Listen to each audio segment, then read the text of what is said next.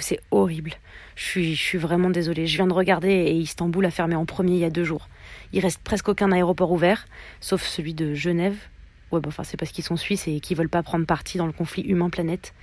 Pardon, je suis désolée, je fais des blagues, mais c'est parce que je suis en stress là. Tu, tu peux pas prendre un bateau, genre jusqu'à la Grèce et trouver un train ou faire du stop, je sais pas. Tu sais quoi, je, vais regarder ce que moi je peux faire et, panique pas. On va trouver et, et dans quelques jours tu seras là, ok?